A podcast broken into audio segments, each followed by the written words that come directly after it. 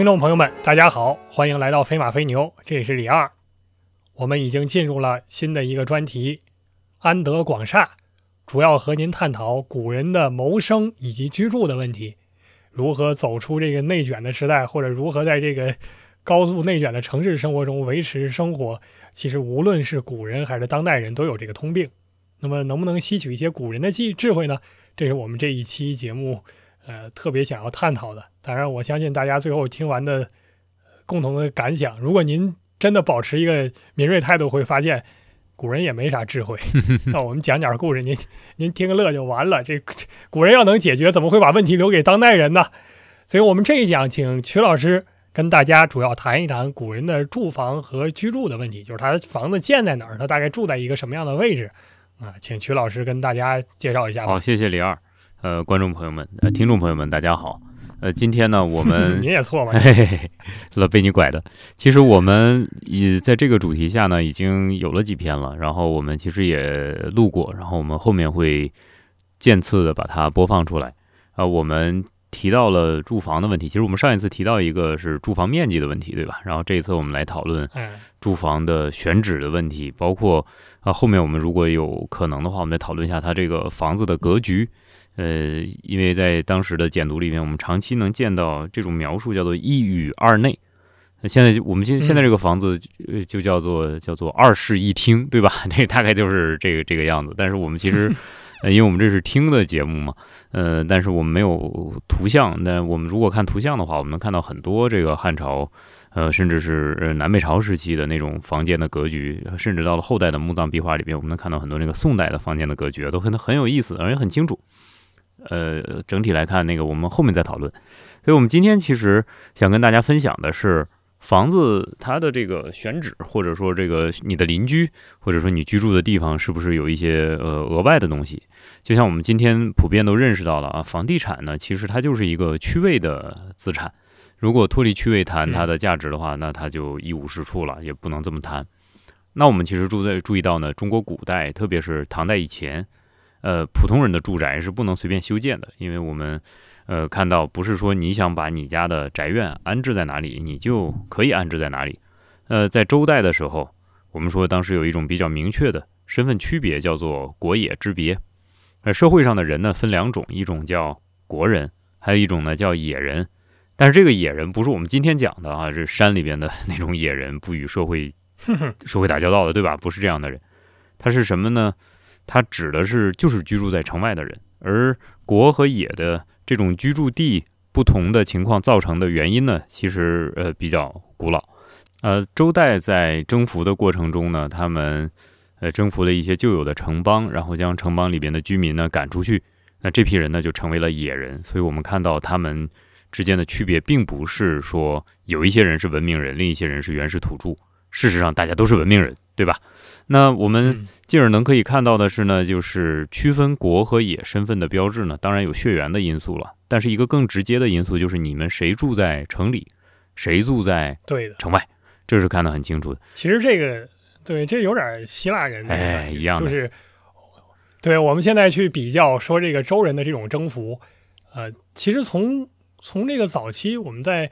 呃，六七十年代的那个著作里面也用这样的话，就是类似于一种军事殖民，嗯，就是一批人带着一个武装团队过去了，好像天子很慷慨，啊，东面到大海，啊，从这个比如说从泰山算起，这么大一片地都给你，你来贾府周氏吧，啊，这个姜太公啊，作为这个重要的谋臣啊，定国功臣，你去吧，去了之后，当天姜太公八十多岁老老老人家啊，带着一批人去了。啊，也不知道怎么去的。你按照《封神演义》里面的记载，坐坐着麋鹿就去了。去了之后，当天晚上进了城，第二天当天晚上，本地的野人对吧，The Native 就开始来攻击你了，然后就要去打。所以你能不能打架，这个天下，这是你，反正你的福分吧。你有那能耐，你吃下多大地盘都可以；你没那能耐，你就让人给吞并。像后来在。汉水那一带分封了那么多姬姓的诸侯国，所谓汉水诸姬，但是呢没有能耐是啊，汉阳诸姬没有能耐守住国土，结果呢全让楚国给分这个吞并了啊，所以他这个呃当时的情况就是这样的。那这样本地的这个所谓的呃原住民呢，可能就就是所谓的野人嘛，他也没有办法进入到国人系统。这点倒挺像雅典那个感觉，就是也是赶跑本地的土著，当然他不会不一定统治他。但是更有意思的呢，就是古代所谓这个国人，好像都有点政治上的特殊地位，尽管他维持的时间很短。嗯，但春秋时期那个国人，那是呃在朝政上是能说上话的，至少他有一定影响。像曹刿对吧？我们要信那个曹刿论战的讲法，他是能跟鲁庄公讲上话的。而他有这个权利呢，我总觉得跟他的义务有关系。野人是不用当兵的，在早期的时候。他就交这个这个，他出那个租税嘛，交还要出差役，就是要干那个啊，对，但是不打仗，嗯啊，不打仗，嗯。可是国人呢是要当兵的，而且呢装备什么的可能也还要自己办，这个就很像雅典那个公民兵。我的政治财政治权利来源于我的军事参与，然后我社会等级的划分呢来源于我的财力，我多大财力就能买多少装备，所以他最后还能导到这个军事上。而当兵呢，既是我的一种义务。同时，它又是我的一种权利，对，这个倒是挺有意思的。你说没错，我们接着说它，因为它是是血缘制嘛，宗法制的社会里边，所以说那国人其实就是跟我同姓或者同血缘的人，嗯，那当然就有这个保卫我们这个姓氏的财产，有他这个义务嘛。那在中世纪的欧洲也是这样，所谓的贵族其实就是有有比别人那个更先上战场的权利，是吧？都是这样。然后我们就是说完这个国野，其实我们会意识到一点，就是在呃后面我们能看到，其实很多考古材料也能看到，就是古代的建城，城外它会有一个护城河，对吧？这个护城河我们叫它壕。然后呢，有时候古代的这个城呢，它不一定只有一道城墙，它是两道，里边的这个叫城，外面那个叫郭，是吧？有不同的这个名称。其实我们看都是城墙了，哇，好高的墙。然后我们就会意识到呢，就是这个城墙边上住的人，就是谁家住在这个城墙边上，因为城市你是不断的扩张的嘛，城墙肯定也是逐渐的这个扩大。但是如果呃谁家没有住在核心的地方，我们刚才说这个房地产是一个位置的问题。如果你住在靠城墙的地方，那就证明你家的这个条件其实就是不是特别好。就是你肯定是这个比较边缘的人，呃，我们讲到后面，我们其实知道，像这个陈平，好像他们家住的就是住在这个城墙边上。那陈平是一个很有名的穷人，呃，但是我们想，这个城墙如果越来越大，那代表着城内的人口呢，其实是越来越增值了。那城墙要扩进来，呃，扩大，扩大范围。那扩大范围的一个结果是什么呢？就是过去很多是住在城边上或者是城外的人。他们被扩进来了，扩进来的这些人不就是野人吗？野人被扩进来了，其实他就被混同进来了。呃，城墙越扩越大，人口越来越多，所以国国野的界限也就被泯除了。但是呢，在这儿我们意识到一个问题：我们过去讲战国的历史的时候呢，我们会提到，你比方说，呃，国野界限的民除，其实代表着战国社会进入到了一个新的时代，这和春秋的宗法制是不一样的。但是现在我们意识到一点呢，就是。它其实是来自于一个非常现实的、客观的物质的因素。这个物质的因素就是人变多了。那人变多了之后，你想维持你过去的那个血缘，从主观上讲是不可能做到的。人多了，你还说这哪些是我的同姓？因为五代之后，君子之泽，五世而斩，对吧？那就五代之后就算不上了。再一个呢，就是因为你这同姓的人越来越多了，你的城墙变大了，然后外面的人自然也就混进来了。混进来之后，其实也就没必要维持着原来的某一个姓氏的特权了。这是一个呃积极的变化，但是我们其实过去都是从政治史的或者是社会史的角度上谈，我们今天完全可以从物质史的角度去谈，物质条件变了，所以一切情况也就变化了。然后我们再往后看，我们会知道呢，就是到了汉代的时候呢，呃，在长安城修建了未央宫，修建了长乐宫，因为之前我们前面也提到了，但是呢，这两个宫室的修建呢，呃，其实是先有宫室。后有长安城的，也就是说，长安城的城墙，我们看到史书的记载是汉惠帝时候才修的。呃，如果这个记载是真的的话，那么我们就可以得出这样的结论，就是汉代长安城是先建了宫，后建了城。那也就是宫城呢，就有点像是一个堡垒了。那这个堡垒的意义是什么呢？就是我想呢，很多呃，当然是最主要保护的就是刘邦的亲属们他们的安全。那亲属之外呢，就要保护刘邦的。呃，那些大臣们，那些高官们，所以我想，那个高官们可能他们的住宅呢，大概就在这个宫城的边儿上，宫城的附近。我们后来看到，呃，汉代长安城的考古发现，其实我们现在能复原一些特别大的宫殿，比如说长乐宫、未央宫，还有北边的贵宫，还有北宫，这些大概可以复原。然后武库可以复原，但是其实，在武库边儿上应该有两个两个政府机构，这两个机构呢，根据史书我们是能推测出来，但是。这个考古发掘，呃，也也也有，但是好像还不是做的特别充分。就是一个是丞相府，还有一个是京兆府，这两个府呢是紧挨着武库存在的，但是，呃，他们就在这个未央宫的东边，长乐宫的西边，就夹在中间。那我们想，这两个政府的办事机构其实是汉朝的统治的核心，对吧？你说这个未央宫和长乐宫其实可以没有。但是丞相府是一定要有的，丞相府和京兆府一定要有，因为他们一个是负责全国的行政，一个是负责长安地方的行政，这两个地方是必须要保存的。那好，呃，他们跟未央宫挨得很近，那其实我想这应该是某种历史传统的延续，嗯，这保证说是一旦有危险了，你们就可以躲进来，躲进这个宫城避险。所以刚才是不是提到武库被夹在中间呢？呃。武库在什么位置？武库是紧挨着丞相府，因为丞相有守卫武库的这个义务。然后丞相府北边应该是京兆府，就是京兆府是放在它的北边，放在丞相府的北边。我们记得这个当初立太子造反的时候，对，不就是发武库的这个兵器，然后呢给这个城中百姓，结果丞相丞相是刘渠茂吧？是不是？对，叫挺身逃，挺身遁。对，刘渠茂就跑了。那现在想到这个规制就更清楚，他其实首先应该负责的就是这个事情。没错，我们在这儿对可以又普及一下，就是武库这个东西啊，在基本上在唐代以前出境频率挺高的，就京城一出现什么动乱，经常是首先从武库的这个呃这个这个物资的这个发放入手。对，因为在古代那个，你就想你作为一个普通人，你持那个大木头棒子的，你没有什么武器的，如果你用。弓箭的话，或者说你有这个长柄的大刀，那你跟其他人相比，就相当于一个武器的代差。所以谁先掌握了武器武库的这个兵杖，就对你在这个呃政治斗争，甚至说是在这种军事冲突中起到了一个主要的作用。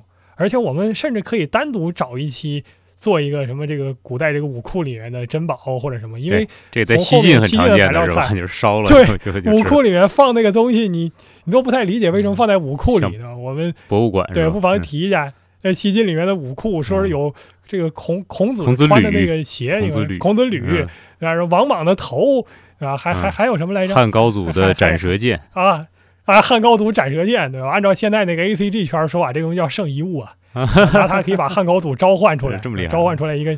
对女版的汉高祖的 Fate，这这 A C G 吧，看看动漫啊，所以说很可怕。你也不知道为啥他放这些东西，尤其是你说斩蛇剑嘛，这个你搁在那儿还可以对吧？还可以理解是个武器。你往往那个脑袋搁在那里干嘛？真有这么个东西吗？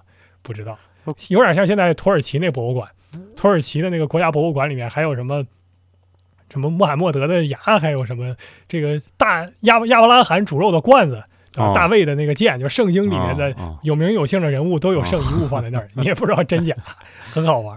所以，但是我们看这个整个这个工程的，或者说长安城的这个这个工程的这个设置，好像没没没有多少给百姓留的地方。呃，你说的太对了，因为我现在就是因为我们现在没有那么明确的这种呃，就因为长安城非常的大，汉长安城非常大，你说把它全部的那个做一次考古发掘，那个几乎是极其艰难的一件事情啊。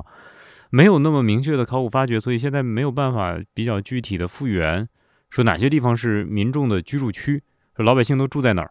呃，我想呢，这个长安城里应该会有老百姓的，但是他不是一般的人，就是我们讲可能是政府的官员他的家属，比如说我们能看到史书里经常有这种记载，叫赐某某甲地一区，甲地就是头等的府邸，对吧？一区就是一一块儿，是吧？一个一个今天讲是一个小区或者很大一块一个庄园。在长安城里给你一块庄园，那当然了，你是皇亲国戚，像霍光这样的人是吧？或者汉武帝的姐姐，就是这这种人，说我可以在长安城里住，或者某某公主，他们应该都住在长安城里。那普通老百姓住在哪里呢？我想长安城里会有老百姓活动的痕迹，那个有证据，就是长安城里有市场，对吧？那市场它是老百姓来交易的，呃，就像你刚才提到的立太子之乱的时候呢，呃，立太子曾经发动。市场中的人，呃，随从他作战，因为他能控制的武装力量很少，所以他驱赶市场中的人。那这些人就是来这做买卖的，然后突然间 遇到他这种重大的变故，是吧？他们参与进去了，那没办法。那我想他们也可能也不乐意。但是呢，这证明老百姓会在长安城里活动。但是我想，更多的人，他们应该住在城外。比如说，我们看到史书里边很多人，他是哪里哪里人，我们就说他是茂陵人呐，是吧？说他是什么安陵人呐，他什么高陵人啊，就是他是住在长安城周边的西汉朱棣陵的陵县里边的。哎，这个有意思了。哎，就是对，这是在唐代，不是唐代就汉代一个很有趣的现象，就是他要专门给。迁一大批人来给皇帝守坟，对，而且呢，这个陵县越来越多，最后呢，甚至可能相当于一个郡的规模，人口数量名义上其实是很大的，非常非常就是让人让人觉得就是很诡异的事情哈。你看，其实本来呢，这个政策是从始皇帝那个时候就有了，秦始皇的时候就已经把关东的贵族迁到关中来。然后住在，但那时候他就一个一个陵嘛，对吧？他其他那些陵他也不在这儿，对对，所以这个就就无所谓。但是到了刘邦建国之后呢，他就把这个继续迁徙六国贵族啊、关东豪强啊，就就往这儿迁，大家就住在这些陵县里边。然后呢，我们会发现呢，很多在西汉有名有姓的人，然后其实他们都是住在陵县里边。然后呢，我们还会发现，我很怀疑啊，就是他们上班在长安城里边，有一些人啊，然后回家修墓。你就从长安城出来，你回到你在陵县的宅子里边去。那而且我们从这个材料呢，其实呃能看到很多问题。就你刚才说陵县很大，然后而且其实陵县的这个按说呢是属于是是被监视的对象，对吧？你们都是从那个山东被迁过来的，但是大家住在这儿住的非常愉快，就住在陵县是繁华的生活。是对这个身份是吧？只要是，对对，只要上过这个高中的，大家都要背那个《琵琶行》。对对对对，《琵琶行》开头就是这个，后面说这个琵琶女的早年好的状况：五陵少年争缠头。对，呃，六尺红绡不知数。一曲五陵少年就是嗯啊，一曲红啊，一曲红绡不知数啊。说这个呃，这个这个就是对长安这这几个翰林嘛，长长安的这个人对。那对，我们可以看到后来那个呃，大家写诗也这样写，什么武陵游侠窟，对对对，啊，这个长安少年聚集的地方，在这儿干嘛呢？啊，非常好啊，这个黄金，这个白马黄金鞍，对吧？在这儿，然后这个骑马扬鞭，非常快乐，斗鸡走狗，都不是好人，闲的没事儿，然后对，闲没事儿后后面干嘛，对吧？探探完，对吧？那这个把这个这个这个抽奖摸彩放进去，摸出来之后，摸出红的就杀刺史啊，摸出白的杀方舟啊，反正就天天干这个事情。在这儿我们打一个广告啊，屈敏瑞老师马上要出一本这个讲这个秦汉游侠的书，我们之后呢会用本号，因为这个号本来也是我们俩办的嘛，对吧？给他宣传，这也不能叫公器私用了。但是我们我们私用一下对吧？我们会给大家多宣传几次啊！各位如果有想购买的话呢，这个抓紧购买啊！这个太太好了！哎呦，怎么样？您满意吗？您这您这您这您这广告做的就是不比那个天桥卖大力丸的卖力气，太敷衍了！不敢不敢跟卖大力丸的比，对吧？这个就是，反正就搁这儿搁这儿呢，这 说半天也没说明白，这是呃，到时候到时候有时候再说吧，有时候就是好是吧？有时候再有时候再说。行，我们接着说，对，就是您刚才说到零线这个状态，名义上好像是要要要怎么说呢？要管辖你一下，对，其实呢，毕竟这些人又没犯罪嘛，绝大多数是。对。它变成特权了，就是我好像很高兴，我就必须要住在这儿，不住在这儿，我你们瞧不起我是吧？这是很很很吊诡的一件事。他到底有没有特权化？这个确实我看材料不知道，但是我们知道，想要迁到陵县去，首先你在地方上得很有钱，有点身份吧，很有势力，有点东西。我们记得当时那个汉朝的大侠，就曲老师要写的书里面的人物，对吧？这个郭解还是念郭谢，咱也不知道啊，反正念郭解嘛，这是没法念，对吧？呃，郭解呢，就是当初。因为他家非常有钱嘛，所以要被迁。结果是谁给他说了一卫青嘛？卫青啊，卫青啊，卫青给他说了一嘴，说这个郭姐家里面挺穷的，那离这个卫青住的地方远着呢。结果汉武帝马上就顶过去了，大将军都给他说话，你还说他家里面穷，这不这不鬼话吗？对吧？所以还是要迁过来。但侧面反映你要想来还得有门槛呢，不啊是一般人能来的。啊，对，这个确实是一个还门槛儿挺高的。就你刚才讲的那个嗯特别有意思，就是讲这个呃，到了西汉中后期，我们看到在史书上常见的一个词叫做恶少年或者是少年什么什么，就是长安这个地区哎，经常有一些坏小伙子们，就是他们就叫恶少年们，就是他们经常在这个长安城周边，就你讲的那些，因为就是这个娱乐活动已经已经不足以刺激到他们了，一般的娱乐活动没意思了，就玩玩更大的，就是开始你说那探玩。就大家组织了那个黑帮，然后这个黑帮里边有人就摸出红丸来杀什么样的官儿，摸出白丸来你去办丧事儿是吧？这个摸出什么样的玩的准备什么，就就是类类似这种事儿就是特别多。所以我们发现这个，而且我们能看这个。在诗歌里面，或者在这个当时的材料里面，恶少跟侠少经常是混成的哎，，这是说不清就这个。意象长期出现，对吧？有的时候是长安侠少年，好像就不错；嗯有的时候是长安恶少年。我这个《嗯全唐诗》里面看全是这样的，就是嗯他俩可以混用。而且我特别能理解，因为我是东北人嘛。其实曲老师可能也能理解，但是曲老师我估计初中、高中应该上的都是好初中、好高中吧。是这样吧呃？不是，我们也有打架斗我殴我反正上的见识过，见识对，过。我的嗯我的初中大概就是一个中等偏下的一个初中吧。嗯，那这个中学里面就有很多就是荷尔蒙过度分泌又不读书没事儿干的学生凑在一块儿，天天也就琢磨这些事情。见识过。他倒不一定真的敢付诸实践，嗯对吧但是，所以我们能理解这侠少跟那个就是小小孩黑帮其实也差不多，只不过人家玩的更大也。从来都是这样，从来都是这样。这个其实得 习惯是吧？嗯然后，呃，但是这个零线的存在呢，其实提示我们有一个现实，也就是说，在秦汉时代，政府已经有计划的规划了某些居住地，这个是嗯挺先进的。我想呢，这叫呃城市规划，或者是它叫呃居住点儿的规划。那如果你规划了这么一个居住地的话，其实我想是涉及到方方面面的问题，因为哦。如果我们去看那个，我去保定考察，其实我还挺震惊的哈。我们那个补子里也会出这个问题，就是保定呢，它是呃下面那个定州就是专门产窑的嘛，就是定窑，我们都知道那很有名的一个啊窑址。是是是，然后我们专门去看的时候呢，我们发现他们现在已经烧不了那么细的瓷了，但是他们烧那种粗的陶，粗陶就是说干什么用呢？就是干那个水缸，呃，就是造水缸的那种东西，那那个很粗很厚，烧这种土，呃，烧这种这个瓷陶瓷陶器。然后呢，我在当地就发现了有一种管子，然后他拿来堆什么的？垒垒垒家里的猪圈啊，垒个棚子，很粗很粗的管子，大概像这个直径大概能有一一尺这么粗，呃，垒起来了。然后那个司机就问我说：“你知道那是什么东西吗？”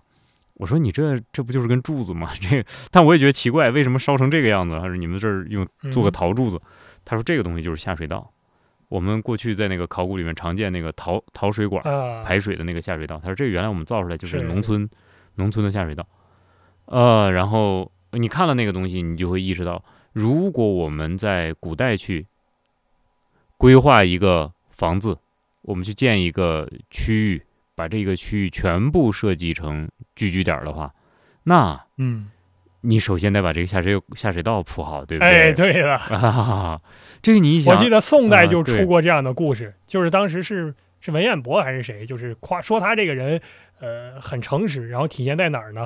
就是他给人卖宅子的时候，他自己的宅子出手，然后卖的时候先跟人讲，说我这宅子下水道没弄好，没有哦下水道，哦所以说这个你得降点价。哦，那这就是我自己先说宅子不好的地方吧，这就诚实。那侧面反映出下水问题其实也挺重要的嗯啊、也挺重要的。很重要。所以说，我想，其实你看，他们如果要是真的是规划居住的话，那这这东西是是政府负责，还是、呃、这个居民自筹，是吧？自己款项来来做这个事情？其实这些东西我们嗯现在都不知道。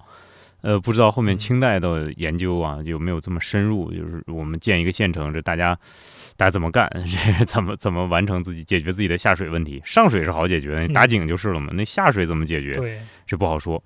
然后呢？反正也不可能连成大的管道系统。但是，呃嗯，但是我们看到，其实这一阶段就是，呃，不管说是哪边自发吧，就是其实从政府的角度讲，他的思路就是总希望人住的方方正正的、规规整整的，呃，全部把你管起来。他能做到这一点，呃，可能也是因为人口少，城区的人口就不多嘛，你就比较好规划，都可以让他按照你的意见去来。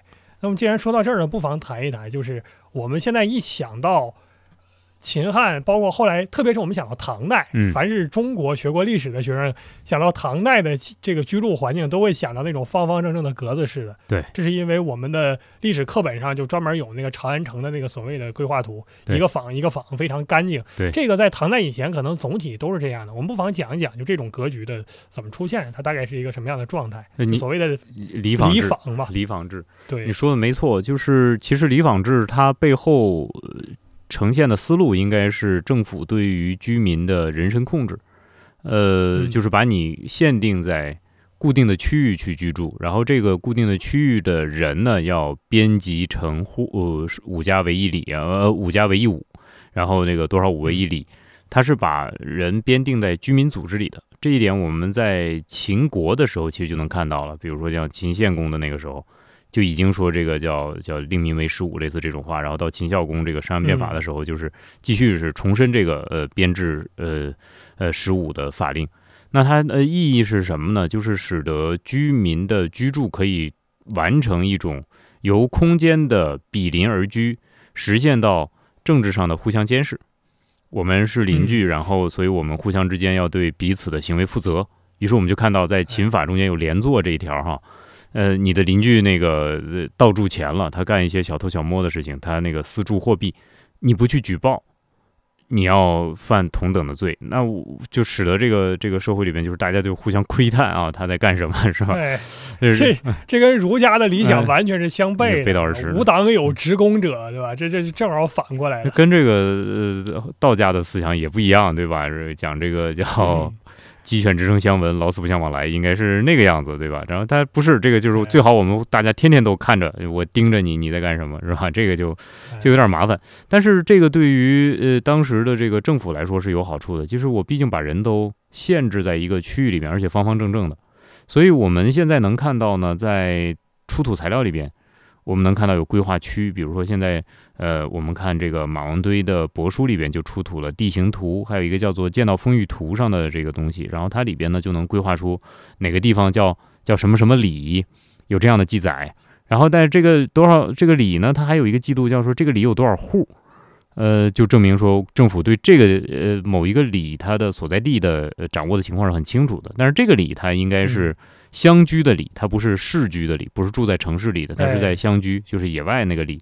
你就是自然村吧？我们现在讲叫自然村，对对，呃，一个村子对，。我们这又涉及到另外一个问题，就是在户籍文书里面能看到这个里，嗯它有几种可能，有可能是真的就是有这么一个里坊，对真的像我们理想那样，就是弄好几个墙，然后就定期就开门关门，就这个样子。对对晚上你还不允许进。但是还有可能呢，就是像刚才曲老师说的自然村，对也有可能纯粹就是个户籍单位，对，就是它叫一个里，但实际上这帮人都不住在一块儿，这也是有可能的。那就是在那个统治区域比较大的地方，然后这个居民呢，他没有办法迁居到一起，但是你还要把它编定到户籍上，以便征税，以便统计人口。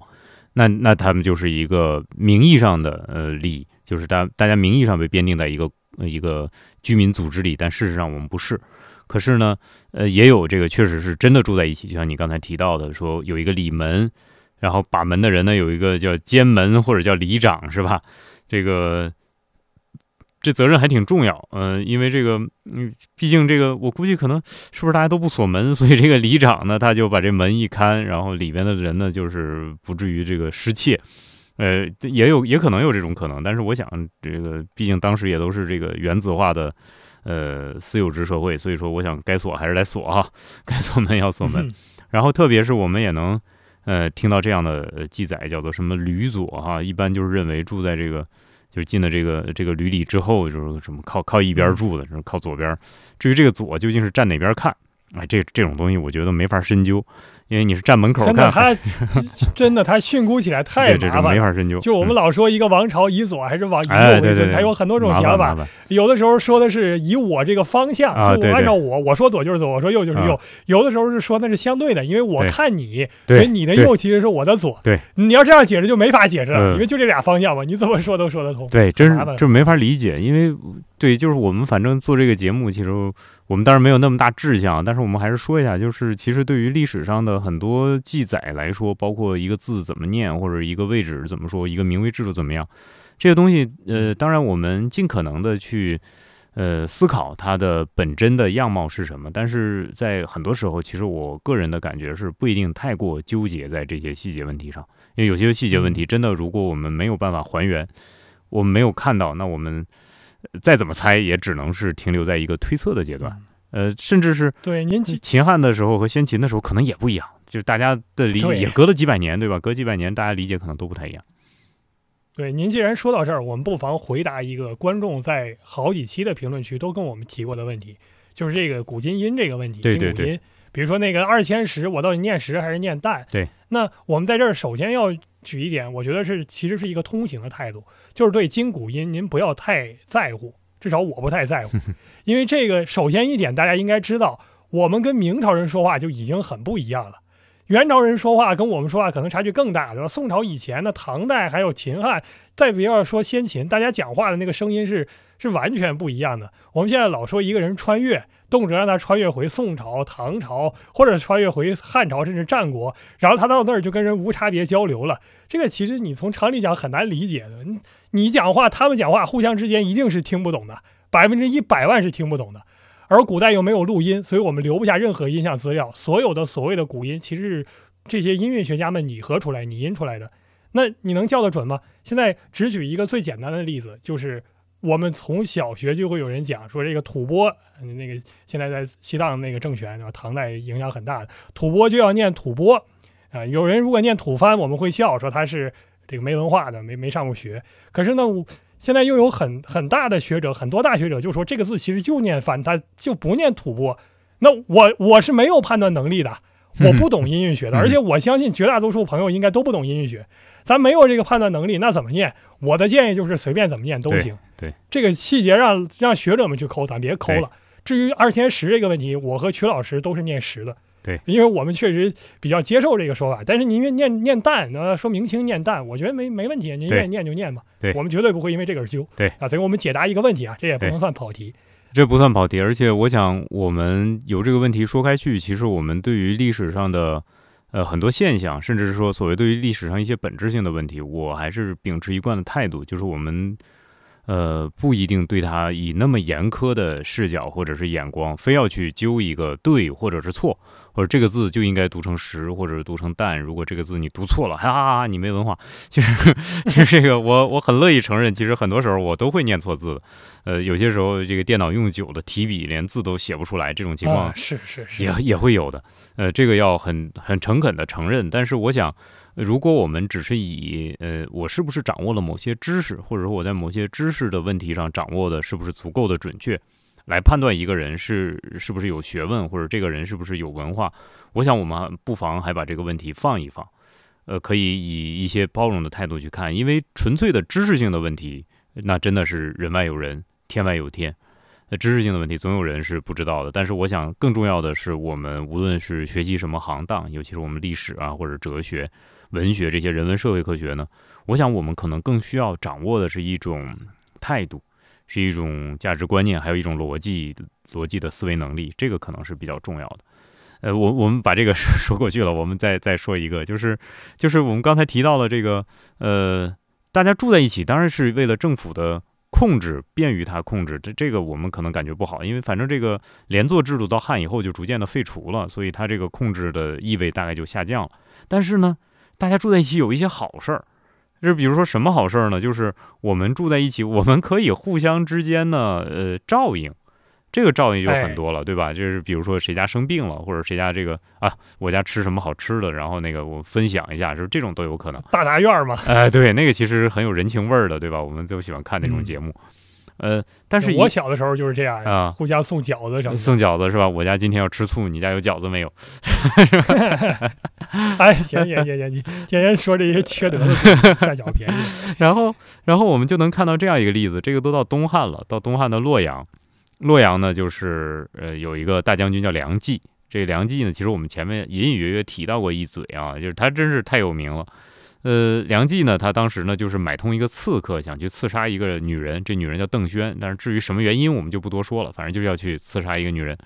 但是呢，这个邓宣他住的位置，他住的在这个洛阳城中的地方叫做延西里。哎，这个名字就是很很吉祥富贵的一个名字啊。因为这个邓宣现在属于是皇帝的丈母娘，所以说他他应该身份就是不太一样，住这地方。然后他的邻居呢，就是呃中常侍袁绍，有个有一个这个有身份的邻居。因为中常侍呢，在汉朝的职官体系里面，虽然他是宦官，但是他的职级呢是比二千石，是二千石的，不是比二千石，就纯二千石，那相当于九卿的职务，是高级官员。然后这个刺客是这个技术水准比较差。去刺杀邓宣的时候呢，想从袁绍家房顶上翻进去，结果呢，估估计把人家瓦瓦踹掉了，咣啷一声，差不多，对，咣啷一声，哎，袁绍醒了，袁绍这个，因为这毕竟是侍奉在皇帝身边的人啊，非常的果断，当机立断就开始敲鼓，咚咚咚咚咚咚咚，这一敲鼓好，这个好像，哎，对，后面那个有有的文件里面好像说这个房里面就是要求有这么一个类似这样的，有有要求要你要警警觉一下，也就家家要备盗贼，就是备水火。都是要有一个鼓，就因为你想这个，这个半夜你睡觉的时候，你像现在呢，大家有这个电话是吧？叮铃铃一响，人家就醒过来了。过去怎么想就开始敲，而且非常对，而且非常黑呀，鼓的没有灯啊，对，没有灯，没有路灯，真的没有照明啊，就是听东西。对，所以听觉就很灵敏。然后一敲鼓，好，邻居都惊动了，这个刺杀失败了。这这件事儿呢，就成于 成为这个梁冀被扳倒的一个导火索。那我们想这个。邓宣本来就是宫中的一个像算掖庭的宫女，然后她的邻居呢是个中常侍，所以我就想，这个延禧里他会不会是省中贵人他们居住的外宅的一个聚居区？如果要是这样的话，那我们其实也能看到，呃，比邻而居这件事儿呢，其实它是很明显的反映出了一种根据接近的身份、近似的社会阶层选择的一个结果。虽然政府有规划，但是其实哪些人能住在哪个区域，那个也在政府的限定范围内，也不是说你随便去居住的。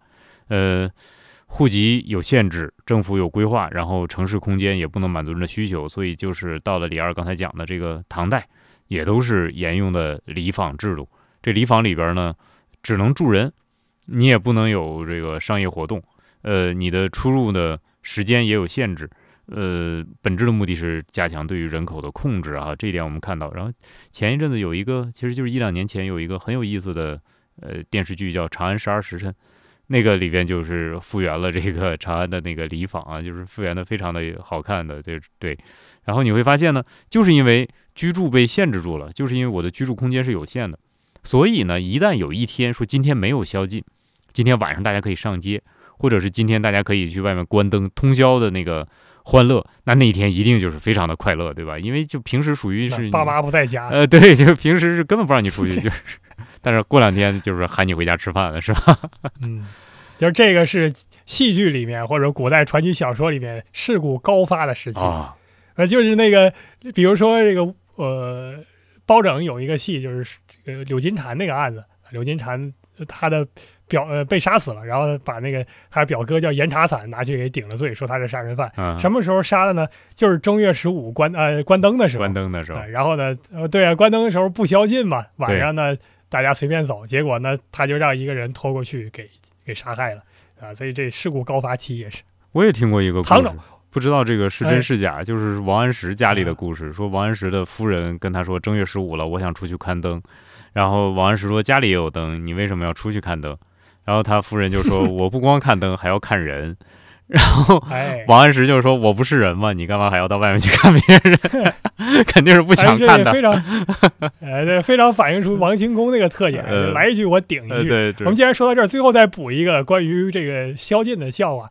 我记得唐朝不也有过吗？是不是在这个唐中宗的时候，就是中元节，然后也是不宵禁，然后宫女儿也都放出去，就是大家看灯嘛，这个还还还是看什么？反正就是。出去溜达一趟，结果大家都很开心。然后第二天早上起来一点人，对吧？逃出去一大半儿，都趁这个机会出去了，不在宫里待，不再回来了，是吧？只是待遇不好。给大家，呃，其实它总体反映出的是什么呢？我们最后拔一拔高调，就是在一个限制比较大的呃这个社会或者说这个政治环境里面，你是一放松，对吧？你放松一点儿，马上人口就开始 拼命流动。唐明朝也是这个样子。我们后面。呃，做一个预告，我们后面安德广厦这个部分也会关注到，不只是人口的居住，还有就是他往哪儿跑。对啊，不管你是主动的迁居，还是你被动的发配，总之，大家要生存，要生活，总有个活路啊，还是要抱以一个阳光态度。好，因为你也不能死吧，只能这样说。好，好吧，感谢曲老师今天的分享啊，我们又讲了很多，这个节目时间莫名其妙的总在拉长，我们之后会缩短一点点啊。这个感谢各位的收听，也感谢曲老师的分享，您跟大家道个别吧。谢谢李二，谢谢朋友们，再会，再会。好了，本期节目就到这里结束了。如果您对我们这期节目有任何问题或者建议，都可以通过我们的官方邮箱、我们的公众号以及小宇宙的评论区下方与我们交流。我们的官邮和我们的公众号都在我们的节目简介中有显示。感谢您的收听。如果您有商业合作的意愿，一定要跟我们交流啊！感谢大家，谢谢，我们下期再见。